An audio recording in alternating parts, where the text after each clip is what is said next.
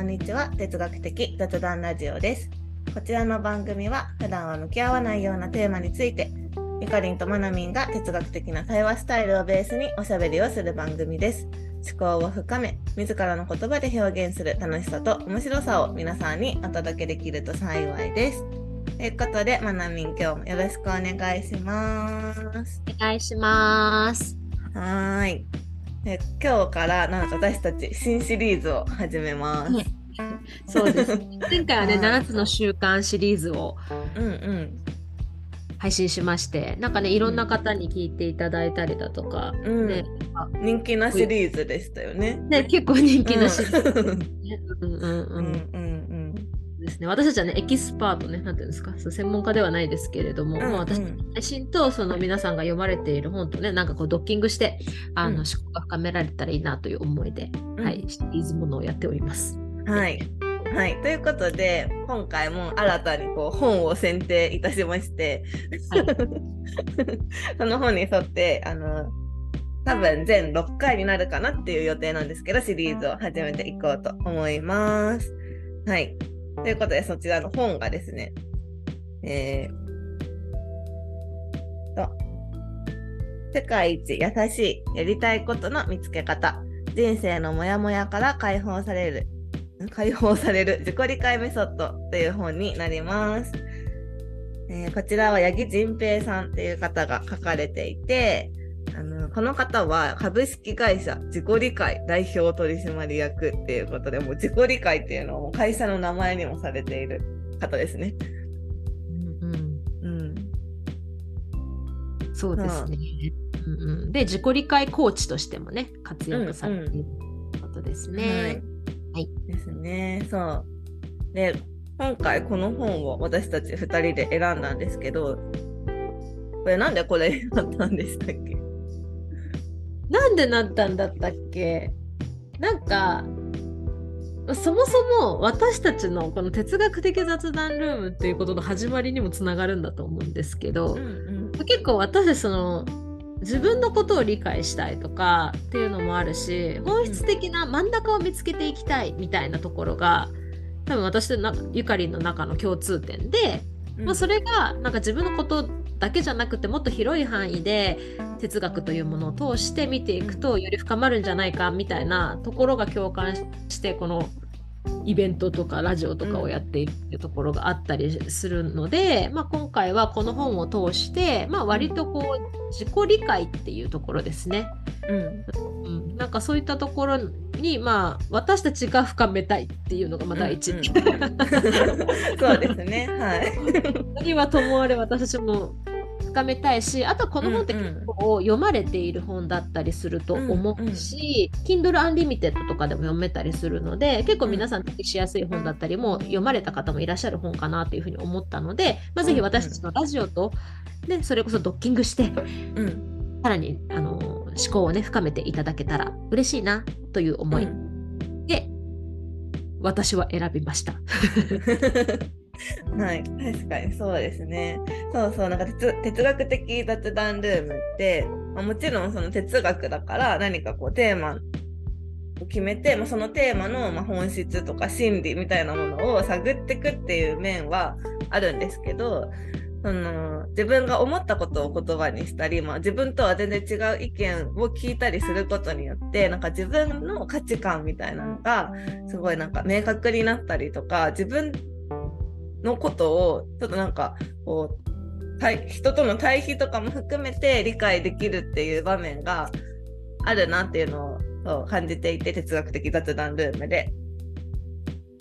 そうそうなのであのそうですねでなんか私たちはそもそもさあの元から自己理解というか自分のことをこう探るというかなんていうの自分を知るみたいなことがすごい好きだから、まあ、そこに哲学的雑談ルームのいいなんか魅力の一つだなって思うのもそこだしあのそうもっと私は自己理解を深めたいなって思っていたところだったので、この本いいなって改めてまあ、一回読んだことあるけど改めてもう一回読んでなんかこう、ね、質問とかに答えてみようみたいな風に思ってます。そうだね。うんそうだね。なんかまあ、この哲学的雑談ルームもさ、1年以上まあやってきたところで、まあ、いろんな方と対話をすることもできたし、ね、考えるきっかけだったり、テーマも広がってきたっていうところで、あえてここで自己理解というところに立ち返ってみるっていうのはね、なんか面白いかなと、私たち的にもうんうん。思ったり。そうですね。はいうんで、なんかそう、ん私たちね、哲学やり始めてからめっちゃ生活豊かになってる説っていうのがあって。うんうん 今でそういう感じなので、まあ、ここでやりたいことの見つけ方なんかね自己理解なんか深めちゃったらよりよよりね豊かになっちゃうんじゃないかなって期待も込めて、そうですね。はい。このシリーズが終わった時に私たちが一体どうなってるのかっていうのが 自分たちで楽しみですね。期待としてはやばいねってなってないね。そう。うん、やってよかったってなってることを祈りつつ、はい。ということで、第1回の今日始めていこうと思います。ははいい。ということで、今日1回目の今日のテーマは、あのタイトル、サブタイトルにもあるように、人生のモヤモヤっていうのをテーマに哲学的雑談をしていこうと思います。はいそうですね、はいこの本、人生のモヤモヤから解放される自己理解メソッドって書いてあるので、じゃあ、人生のモヤモヤってなんだよっていうところから考えたいというですね。そうです。何から解放されるのかっていうね。そうそうそうそうそう。そこをちょっとはっきりしてから始めようじゃないかという、もう表紙から我々がつまずいているというね。進まない。進まない。まだ表紙。ページもめくれない。はい、ということで、じゃあやりましょう。はい、始めていきます。じゃあ、人生のモヤモヤと聞いて思い浮かぶ問いから出していきます。はい、じゃあ、今まででもやもやした、人生においてもやもやしたことは何,、何ですか人生においてモヤモヤしたことは何ですか、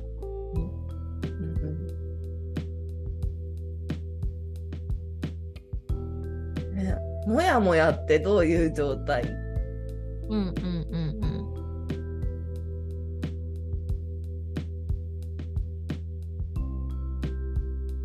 うん。もやもやは良くないのか？うん。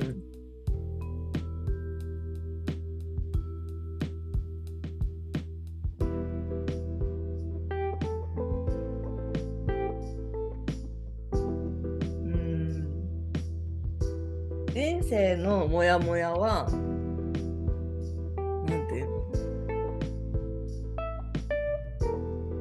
生のもや、人生のモヤモヤの人生のっていうのは、どういう意味？うん、なるほどね。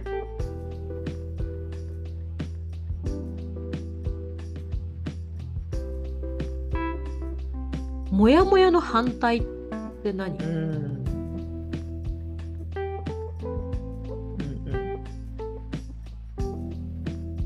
や。もや人生のモヤモヤから解放されるとどうなるのか。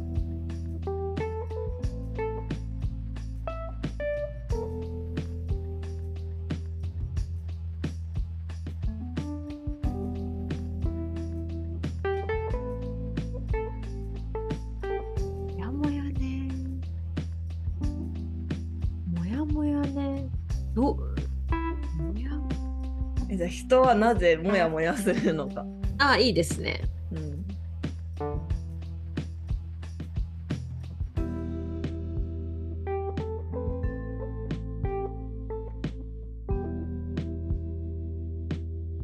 もやもやのない人生はあるのか？うん。もやもやのない人生があるのか。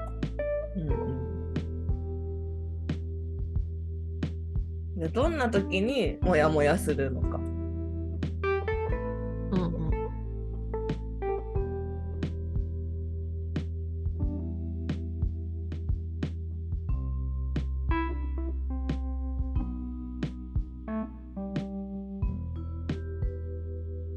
もやから解放されるためにやっていることありますか？うん。解放されるためにやっていること。うんうん。じゃあ10個出たので読み上げていきます。1、人生においてモヤモヤしたことは何ですか ?2、モヤモヤってどういう状態なのか ?3、モヤモヤは良くないのか ?4、人生のってどういう意味 ?5、モヤモヤの反対って何 ?6、人生のモヤモヤから解放されるとどうなるのか ?7、人はなぜモヤモヤするのか ?8、モヤモヤのない人生はあるのか？9どんな時にモヤモヤするのか？10モヤモヤから解放されるためにやっていることはありますか？という10個ですなんかモヤモヤがすごい気持ち悪くなってきいやなんかうんゲゲシュタルト崩壊みたいになりそう。めっちゃ書いたもん、もやもやって。言うのも気持ち悪いみたいになそう。私たちあのこれズームでねあの収録してるんですけどチャット欄にバーって今ゆかりがタイプしてくれてるんですけどもうなんか画面中もやもやもやもやって。怖い。怖い。感じですが、はい、えモヤモヤの反対はなんか私はすっきりあ私もそう思った そうそうなんかすっきりだと思った、私も。うんうん。じゃあなんか人生のモヤモヤから解放されるということはすっきりしてるってことですね。うん、すっきりでもなんかすっきりした人生ってなんかよくわかんないですよ人生がすっきりしてるって。だからモヤモヤっていう言葉の反対って言われたらすっきりっていう言葉が思い浮かぶんだけど人生のモヤモヤって言われるとなんかす人生んなんか人生がすっきりしてるとかすっきりした人生っていうとなんかちょっとしっくりこないなって思う。そうねなんかさ、うんでもなんかこう理解できてるってことだよね要はさなんかさ うんうんうん。クリアみたいな感じ感じよね、うんうんうん、そうですね。あ、そうです。明確なみたいな。そうそうそうそうすっきりっていうとちょっとオーバーな気がするね 感情入れなんか入りすぎてるけどなんか、うんなんか爽快すぎるけどすっきりうんうんスプライトみたいな感じになっちゃうけど、そういうことじゃなくってみたいな、まあ、ちょっとうんクリアになっててすっきりしてたらいいって意味のすっきりだね。うんうんうん、そうですね、そうですね。確かに。うん。いろいろあるかもしれないけど割とクリアになっていたらうん。良きってことなのかな？そうですね、きっと。まあ、やりたいことが見つかってるっていうことなんでしょうけどね、この本的に言うと。そうだね。うん。でもさこれさちょっとわかんないこの質問なんかさ私たちこのほら本をベースに話しちゃってるのがあれだけどうんうん。やりたいことが見つかったとしてもさそのやりたいことができてなかったらモヤモヤしそうだね。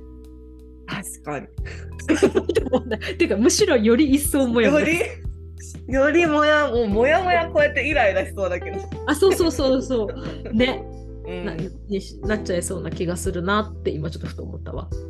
確かに。なんか上級のモヤモヤに行く。なんかスだからもやもやレベルが 変わる。ステージが違うもやもや。テージが違うモヤモヤになる気がするわ。うん。そうですね。確かに。まあ、じゃあなんかもう一個なんか問いというかこの本に沿った問いで言うと、まあ、やりたいことが見つかるとモヤモヤはなくなるモヤモヤがなくなるのかっていうのが思ったけど、まあ、確かにできてなかったらモヤモヤしそう。うーん、そうだね。だからまあ、レベル1はクリアする感じなのかもね。うんうんうんうん。そうですね。まあ、もやもや、あ、まあ、もやもやでもある。あそのやりたいこと見つかったけどやれないってなった時に、うん、なんか、まあ、やなんかフェーズが変わるんでしょうね。そのもやもやフェーズがなんかうん、違うもやもやに変わる。まあ確かに、でもさ、こう、やりたいことってググっても出てこないじゃん。私のやりたいことって うん出てこないけど、せめてやりたいことがこれだってのは分かったらググり方は分かるみたいなさ。確かに確かに。そうそうそう。確かに。ちょっとだからクリアになるみたいなね。そうそうそうそうそうそう。っていう気はした。うんうんうんうん。確かに確かに。気はするけれど、もやもやのない人生はあるのか。なんかまああるとは思います。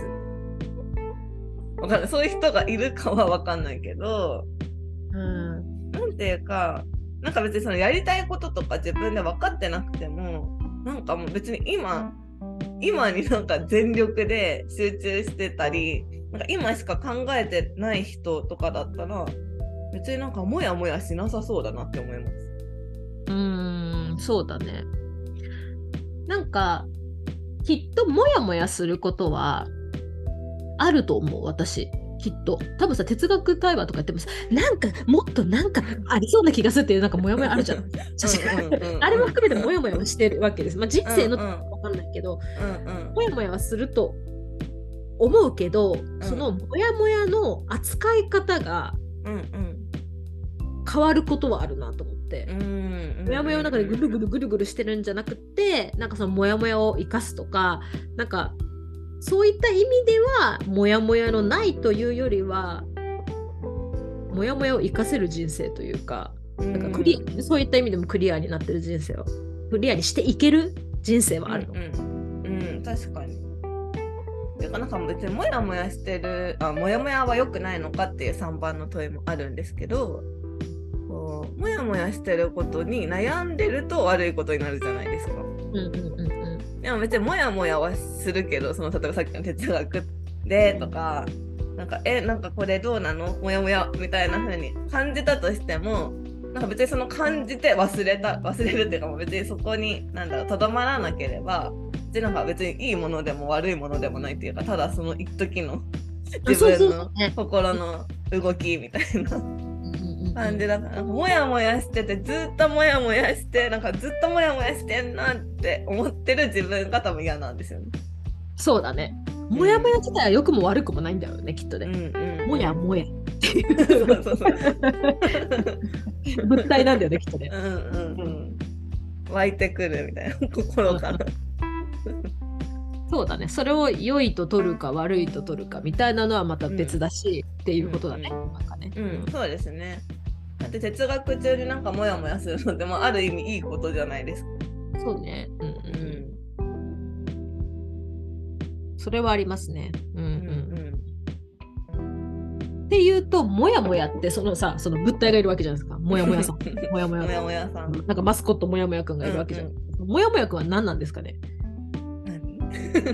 良くも悪くもないわけですよ。その、うんうんもやもやってどういう状態なのかなと思って。あどういう状態なのか2番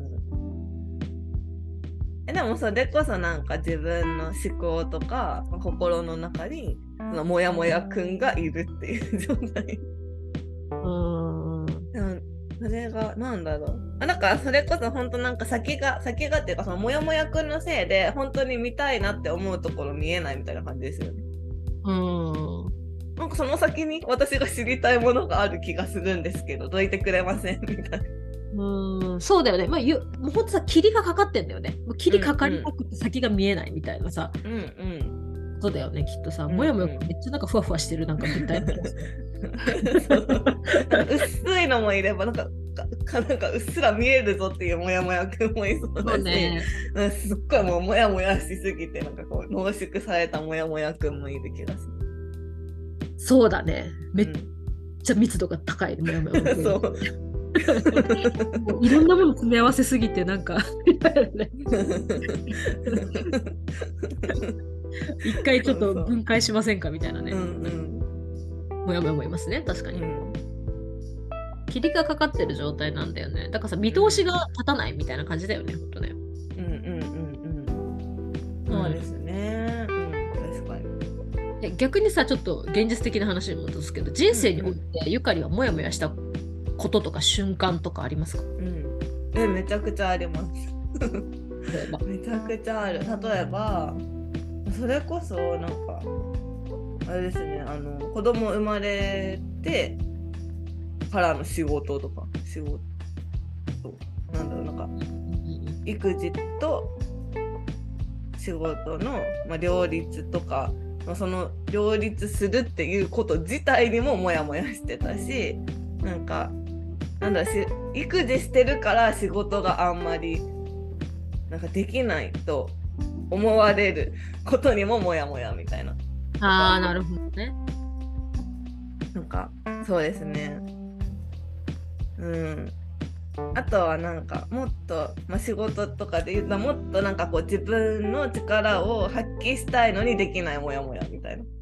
あーミスマッチが起こった時ですね。うん、そうですね。うん、え、まなみんはどうですか？私は、うーん、だから逆のパターン、逆っていうのかな？なんか、私はほら結婚もしてないし子供もいないから、うん暇でしょ？みたいな。ああ、なるほど。いや、私も家族はいますし、みたいな。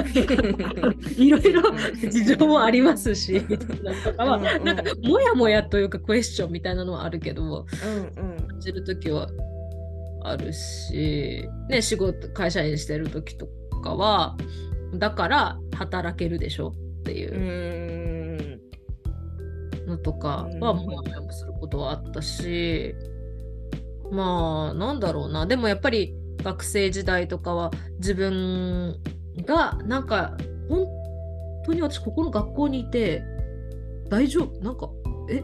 みたいななんか いやいや待って本当にこれは合ってるのかこの進路で？みたいな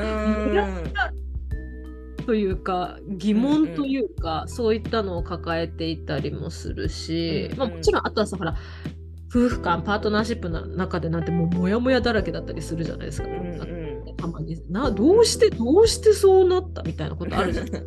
あるある。そういうもねあのちっちゃいものうん。ちっちゃいというかものからうんうんやり取りの間で発生するものから本当に人生のモヤモヤっていうような、うんうん。なんか本当に私これでいいのかなみたいなモヤモヤとか。うんうん。してここの仕事でこういうふうに評価されてしまうんだろうっていうモヤモヤとか、まあ、いろんなものがうんあるなと思います。そうですね。うん、うん。なんか人生のモヤモヤなんだもんね。そう。人生のってどういう意味っていうあの問いもありますけど。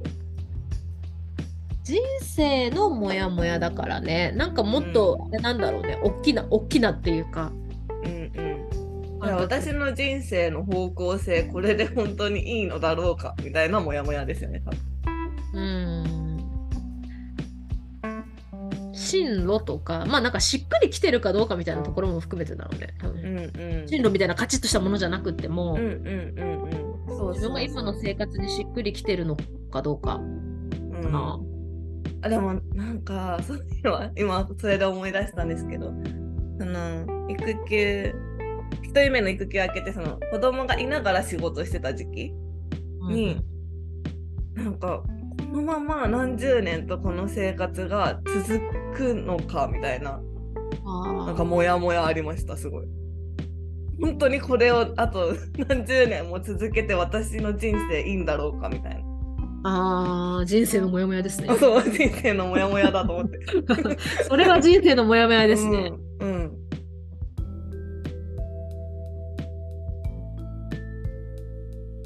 それはさどうしたら解放されるんだろうね。ねでもそれこそその時の私ってその自己理解とか全然できてなかったなとは思うんですけどなんかなんだろうそうでもこのままでいいのかなっていうモヤモヤはすっごい大きく抱えてるんだけどその人生単位という意味で。でもなんかどうしたらいいとかどうしたいとかなんかじゃあ今と違う何になるのみたいなのは何のアイディアもなかったなと思って。あーそうだねなんかこのままでいいのかなの状態ってさとはいえって話だよね。うん、このままは不安なんだけど他に行く道も見当たらないみたいな当たらもやもやしすぎてもう何も見えないみたいな。えでもあここにいて本当に大丈夫ですか？みたいな。そうだねこのままでいいのかな？で何かやりたいこととかなんかこうもうちょっと先が見えてると違った文脈になるよねきっとね。うんうんうんうんうんそうそうそうそう。私はこれこれがやりたいんだけど、んどうしたらそれができるかなっていう。そうそうそうそれを今やらなくていいのかなみたいなモヤモヤになるけどなんか今のままじゃいけない気がするだけだと確かに解像度がね、全然違いますね。うんうん確かに。この人生のモヤモヤってもしかしてそうだね。だから一旦そこのやりたいこととかっていうのがほぐされてクリアになってくると確かに解放され始めるのかもね。うんうんうんうんうんうんうん1枚目のドアを開くのかもしれない。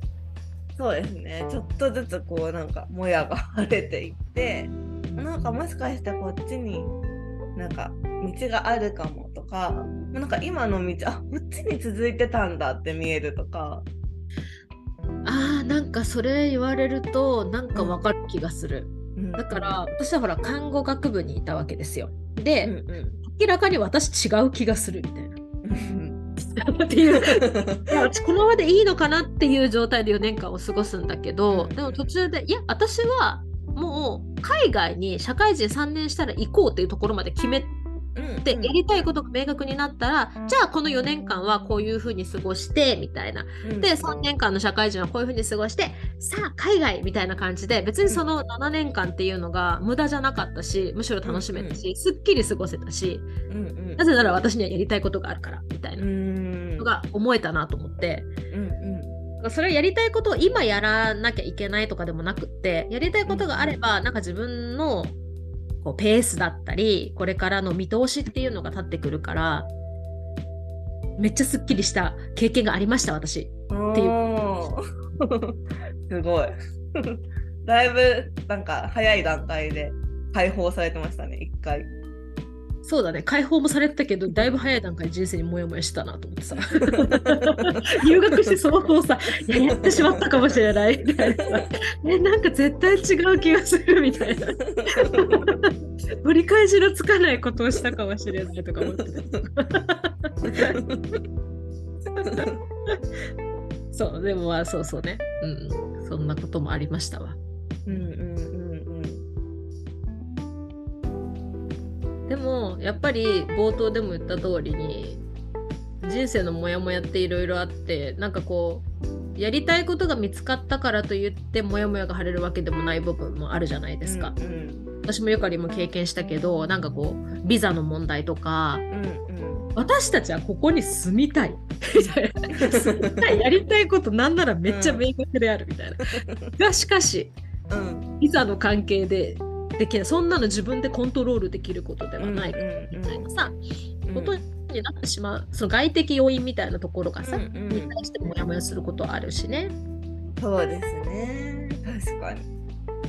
確かに。うん。ありますけど。でもほらゆかりんもさまあ私もそうだけどなんかこうまあじゃあそうできないなんかそこに住めないということは次の一手を考えようとかさうんうん。やっぱりやりたいことがあるとままだ。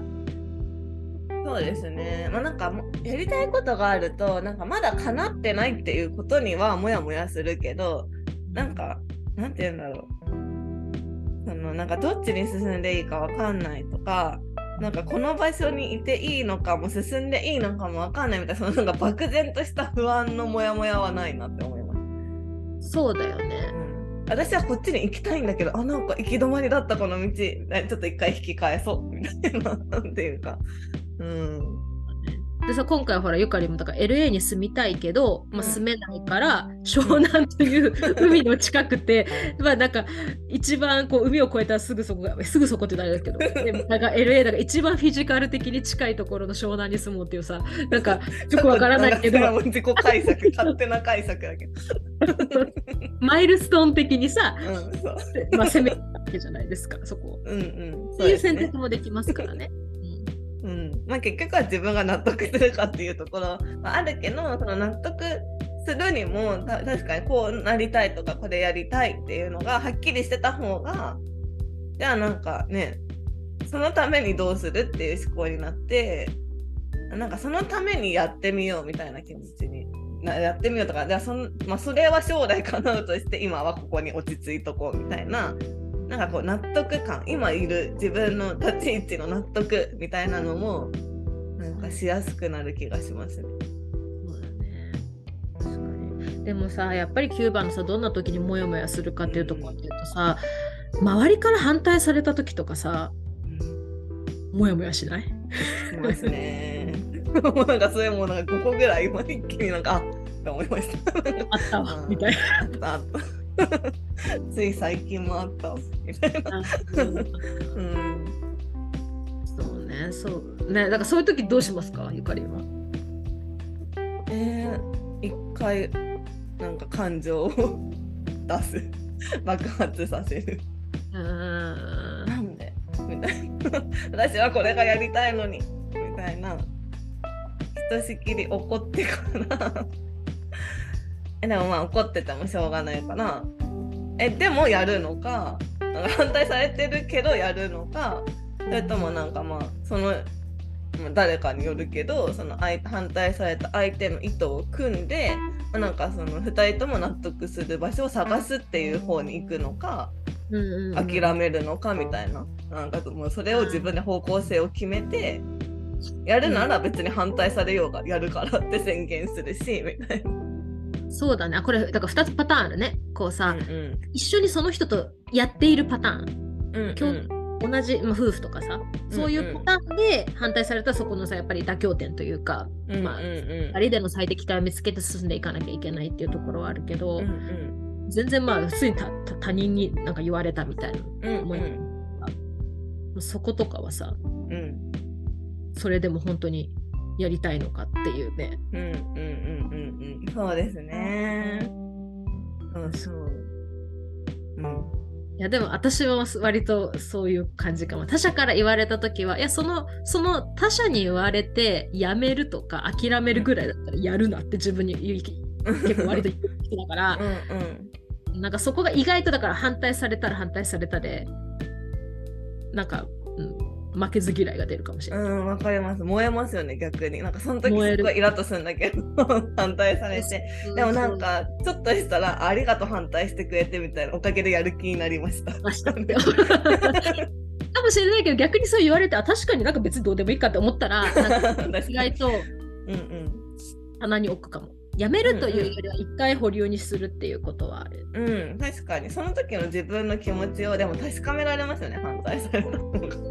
そう反対された反対されたでちゃんとそこを消化するようにはしてるかもしれないけど、だからやっぱり前者のその夫婦とかみたいに一緒に何かやってるパターンが一番ちょっとどうしようってなるよね。うん、一人だったらさ勝手にこっちでさ、解釈してさどうにでもハン,、うんうんハンドルするんだけど。思った。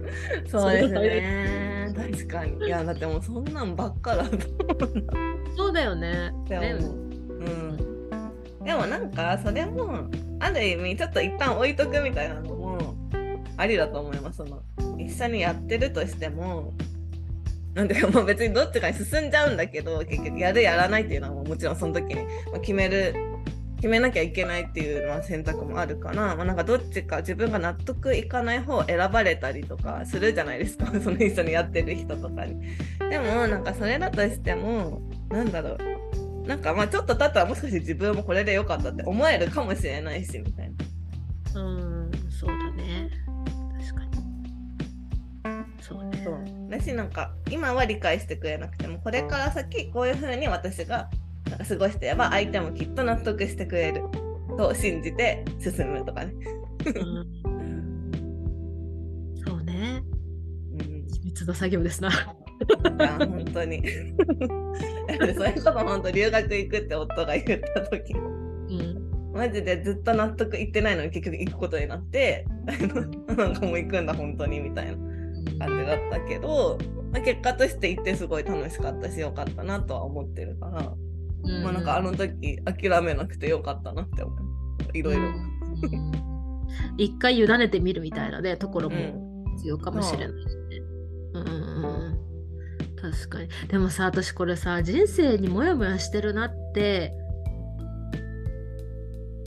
感じるって大事だなと思った。うんうんうんうんうんなんかさ、そこを自分でさ、まあ認めるって言うと大きいかもしれないけどあなんか今私はモヤモヤしてるかもしれないとか困っているかもしれないとか悩んでるかもしれないって、思わないとずっとそこに停滞しちゃう気がしてて。なんか認めたくないっていうところもあったりするじゃないですか人生のうん。中ではさいろんな面でさ。うんうん。仕事のこととか家庭のこととか。あでも私モヤモヤしてるってそうなんか、うん。思うってのが何気に大きな一歩だなって思いながら、そうですね。本当にそうかも。うん、もやもやして、まあ、もやもやはしてるんだけどそれをもやもやしてる状態って自分で認識できてないっていうのはすごいなんかなんかあったなと思って。多分私はずっともやもやしながら生きてたんですけど。うんでもなんかそれがモヤモヤしてるって思ってなかったその人生単位のモヤモヤを抱えてるって思ってなかったしなんか毎日楽しくない。なんかもっと楽しく過ごしたいのになんかやもっと幸せになりたいのに私幸せじゃないみたいな。なんかまそこまでも言語化できてない感じのなんかでモヤモヤとも思えないモヤモヤがかかってるのが当たり前みたいな感じでそれなんかうんななんて言うんだろう。まあなんか簡単な言葉で言うと本当幸せじゃなく生きてたなって思うけどなんかそれこそさっき言ったその子供が生まれてなんか環境がすごい変わってで仕事に復帰してでなんか仕事があんまりこう任せてもらえなくてみたいななんかそれがすごい大きなモヤモヤとして自分に来たんですよ。なんかもうこれ本当にこのままでいいのかみたいな。私のじなんか私の今の人生の時間を他に使っていいのかみたいななんかこう毎日直面しないといけないなんか自分にとってはすごい大きな問題として来た時にやっとなんか自分のことを考えれるようになったなって思います。うんそうなんだ。それはやっぱ大きいことなんつなんていうのかな。積み重なってうん、モヤモヤゲージが溜まったから気づいたのかな。なんか。なんか現実というか多分なんかもう認識せざるを得ないぐらいうんそうね。なんかもう見えちゃったもんやみたいな。今までかすかにこうなんか見通しっていうか先が見えるみたいなはっきり見えてないけど、まあ、なんかなんとなくこんな感じで進んでいくんでしょってそれに納得とかなんかそうなりたいかは別としてなんかこうなってくんだろうなみたいなのが見えてたから、うん。なんかそれがデフォルトっていうか、まあ、今思えば別にそんなの全然なんか 自分のやりたいこととかじゃないしよくなんか今だったら嫌だなって思うけどその当時は別になんかそれが普通と思ってたからなんかそれに何も疑問は思わな感じなかったみたいな。うーん。そうね人生のモヤモヤってさ抱えたままでも生きてはいけるからねうん、そうそうそうそう。ねそうそう生きていけちゃうからさモヤモヤしたままいっちゃうこともあるんだけどさうんなんかどこかで自分が気づいちゃったらさうん、ねって感じだよね。そう。見えてしまうとね、もやもやが。そうそうもう無視できなくなっちゃうから。そうだよね。うんうん。うん。そうなの。結局自分だからね。なんかさほら相手から見ててあなたモヤモヤしてませんか？みたいなさ。って言われてもさ。うん。いやそう言われたらそうかもしれないけどやっぱり自分の中で私はモヤモヤしているとかさなんかここの今の自分の人生を好転したいみたいなことを自分で思わない限りはさうん自分の人生はさうんどうにも動かなかったりするしさ。っうん。そうですね。て思ったりして。うんうんしかも同じ状況だとしてもなんかモヤモヤする人もいればモヤモヤしない人もいるじゃないですかその状況にそうよ対して。ね。ほんとほんと。うん。うんでもなんかその私はすごいその大きなモヤモヤをなんかまあ人それそれまでの人生で一番大きなモヤモヤを抱えてた時になんかそれを話してもなんかあんまりなんか周りの人が共感してくれなかったんですよね。それでよりモヤモヤが大きくなってくっていうか それはあるよね確かに。みたいな私にとってはなんか見えてるのにみたいなこのモヤモヤがこんなにモヤモヤしてるのに、うんえなんかえみんなモヤモヤしないの？みたいな。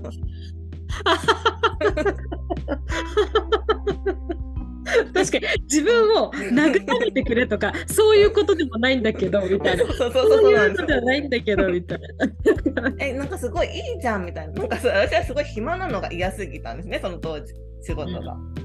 なんか毎日あの出勤してるのに暇だなっていうのがすごい嫌で本当にモヤモヤしてたんだけどなんかえ暇なんていいじゃんみたいなことをなんかすごいなんか結構そう言われることが、まあ、なんかほぼっていう感じでうんうんでなんか結構尊敬してた上司にも同じことを言われた時にあーなんかここなんかこここにはなんかそれをモヤモヤじゃない人の方あない人がほとんどなんだなっていうのを思った時に結構もう離れようかなって思いました。そうだね。だからあれだよね、やりたいことの中にはさ、やっぱりこう価値観みたいなものも含まれるからさ、その、うんうん。なんだろうな、DIY をやりたいとかさ、なんかケーキ作りをやりたいとか、そういうこともあるけど、みたいな、それに対する価値観っていうのがさ、やっぱりさ、人生の価値観、何を自分は大切に思っていて譲れないのかとかどういうふうに生きたいかみたいな、実はすごくいろんなものが濃縮されたものがやりたいことっていうワうんーうん。ドなんだと思ううんんだよ。うん。だからそこがね、なんかこう 理理、理解するというとあれなのかわかんないけど、うん。うんあ、うんなんか、なんかみんなに伝わんないな。そこじゃないんだ、私の言いたいことは。みたいなそうそうそうそうそうなんかまあもちろんうんなんかその関係性とかによってはあなんていうの、ま、分かってもらう努力とか、まあ、逆にこの相手がなんでそう感じるかねなんかこう理解しようとする努力みたいなのが必要な場面ももちろん多々あるとは思うけどでもなんかでもやっぱりあの心地いいのは自分と同じ価値観の人といることではあるなって思うんですよね。そうだね。なんかさ、もやもやするのはさ、その自分のさ、やりたいこととか価値観とかがさ、明確じゃないからさ、うんうん。そのどういう人と一緒にいるかとか、なんかそういうこともさ、自分が分かんないってことはさ、うん。そういうことも分かんなくなって、うん。よりさ、ね歯車がさ、合わなくなってくるっていうさ、も確かに。う良くないスパイラルになってるんだよね、なんか自分では分かってないけど、まあ、その自分が大切にしてることっていうのは絶対あるわけじゃないですか。自分で認識してなくても。でなんかそれがたまたま自分がいる環境とマッチしてたら多分あんまりモヤモヤしないんですよね。そうね。だから別にえ永遠に自己理解ができなくても別に大丈夫みたいな。うんうんうんうん。でも逆に自分の持ってる価値観となんか違う環境にいたら多分モヤモヤしてくるんだろうな。でもだからこそそれで気づけるみたいな自分の価値観に。そうだね。だからさ他者にとりわけ他者との関係性の上でモヤモヤしたら一回止まるとなんか見えてくるかもね。うんうんうん。そうそうなんでモヤモヤしてんだっけ私。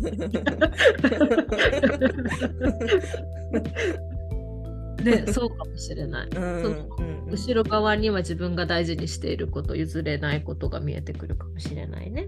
うんうんいや、そうですな。うん。そうですね。本当に。確かに。いや、ただからた多分ね、きっとね、この本の最後で、まあ、やりたいことというふうに表題では書かれているけれども、すごく、もっとな、な本当 DIY をやりたいとかじゃない、なんか、なんかももうちょっと違う、あの、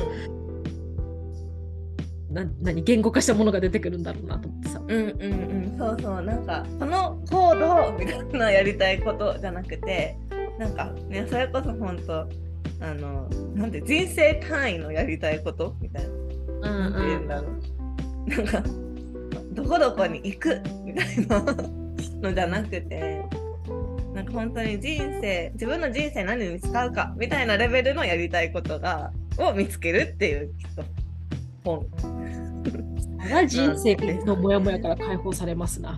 そうそうそうそう人生のね自分の進む方向が分かるというか私はこのために生きてるんだみたいなのが見つかるってってことですよねきっと。うん、きっとそうなのかもしれない。うん、見つけたいいろんなですね。ね、うん、なんかいろんな恋愛なんじゃない？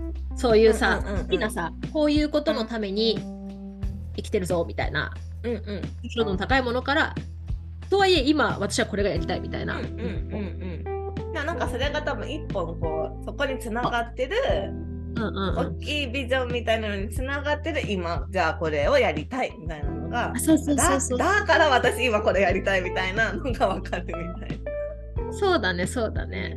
うん。だからもしかしたら、この本ってもうすでに自分がやりたいことがある人とかも読んだら面白いかもね。あだから私これがやりたかったんだみたいな。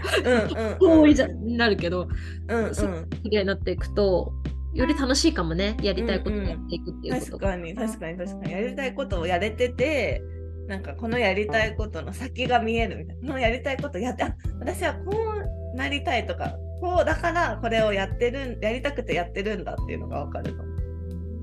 そうだね。だから意外と、だから本当、やりたいことやってる人を読んでみてほしい 確かに。